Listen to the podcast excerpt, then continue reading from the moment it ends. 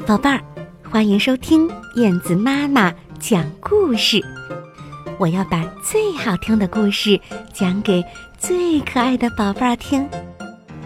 好吧，我们开始啦。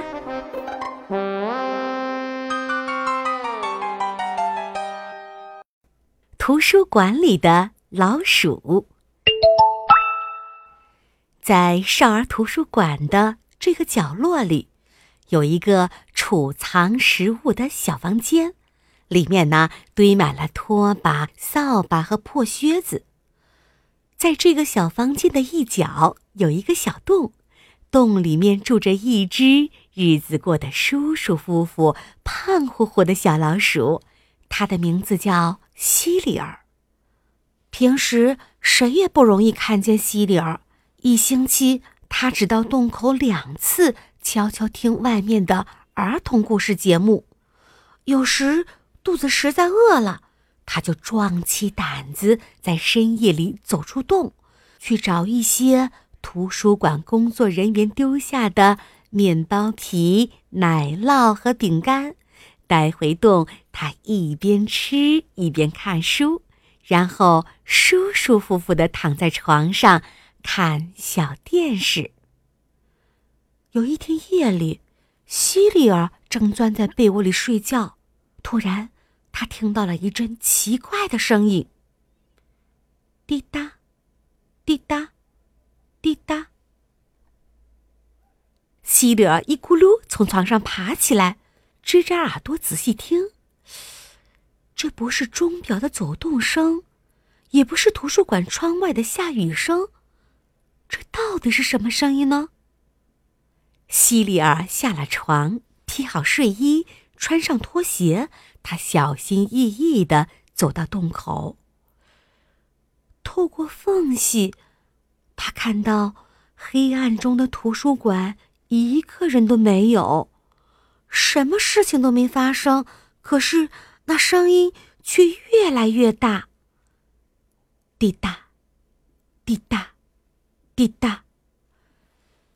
西里尔实在纳闷，他伸出鼻子闻了闻，又仔细听听，就慢慢的穿过那些黑乎乎的、一动不动的影子。声音好像是从百科全书的书架上传来的。西里尔知道，书架的最顶层搁着一个很大的金鱼缸。西里尔跑到大鱼缸面前，踮起脚尖朝上一看，那些金鱼还像平时一样懒洋洋的游来游去。可是，借着模糊的亮光，西里尔发现鱼缸的水不像以前那么满了。这时，他又听到了脚下的拖鞋发出了只有在水里才会咕吱咕吱的响声。滴答，滴答，滴答。水一滴一滴的落在地毯上，西里尔觉得自己的一颗小心脏砰砰直跳，可不能让什么灾祸落到这些金鱼身上，因为他常常看见孩子们对着这些金鱼说话，并轮流给他们喂吃的，而且还给每条金鱼都起了名字。可现在。哦，天哪！剩下的时间不多了，西里尔赶快从口袋里掏出手绢，堵在了漏缝上。滴水声停住了，可是没过一会儿，西里尔的手绢就湿透了，水又滴答起来。他想把睡衣也脱下来堵上，可他知道这根本就没用。哦，天哪！西里尔喊起来：“救命呐！快来人呐！”可是，没有人答应。他顺着书架跑到窗户台上，小鼻子贴近玻璃，朝外望去。街上静悄悄的，四周一片漆黑。天哪，这可怎么办呢？正在这时。西里尔瞧见有两个警察沿着人行道走过来，哦，是朱明和巴布，他们正在值夜班呢。喂，快来呀！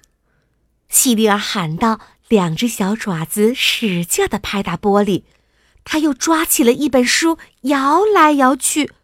可是，两个警察还是什么也没有发现，就走过去了。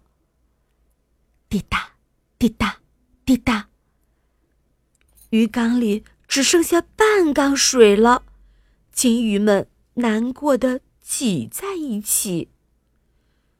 两个警察走到了街的对面，他查看五金商店的门窗。嗯，这可怎么办呢？突然，希德想出了一个好主意。他从来不喜欢跑跳，可这一次，他撒开腿，用生下来最快的速度跑起来。他穿过了小人书架，越过了柜台，然后爬上了办公桌。运气真不错。他看见屋门口正好停着一辆送书的手推车，他气喘吁吁地爬上去，踮起脚尖儿，刚刚能够到前面的电灯开关。他用尽全身的力气，两个小爪子向前一推，啪！房间里的日光灯一盏接一盏的亮了。西里尔的两只小眼睛被刺得什么也看不见，他不知道朱明和巴布现在在什么地方。不过，他听到了楼道里响起了一阵“通通通”的脚步声，侧门被推开了。哎，这出了什么事？刚刚明明过的时候还没有灯亮。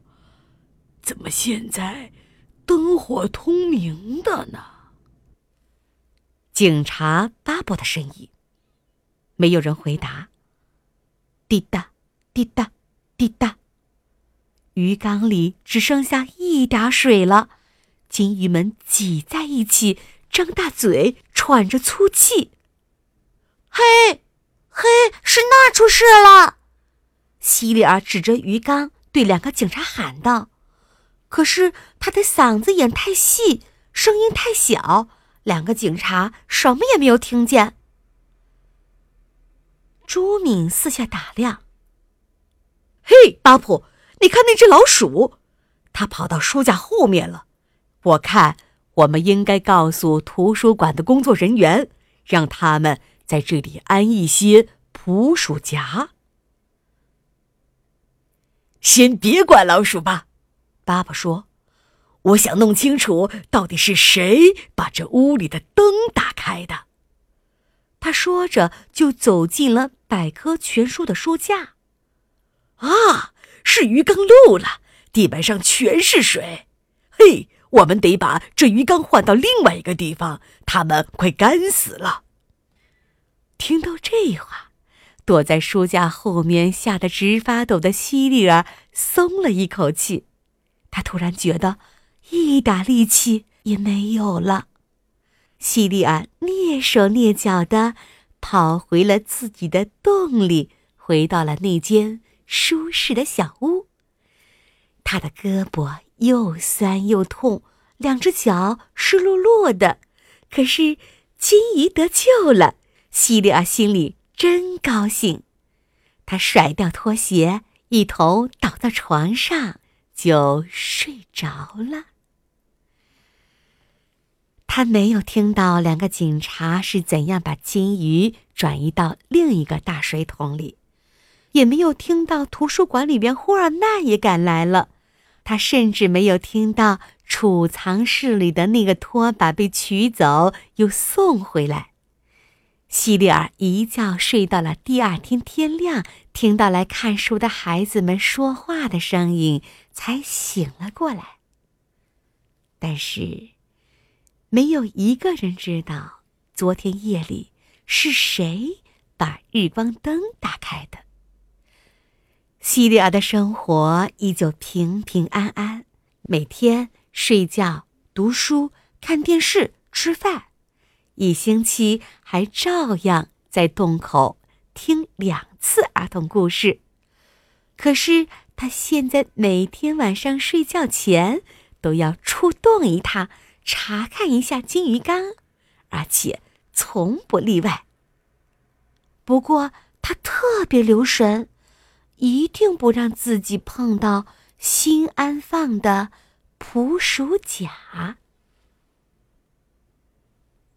小朋友们，你见过老鼠吗？有人说老鼠很可怕，但是，但是我们故事里的小老鼠西里尔是多么可爱呀，是吗？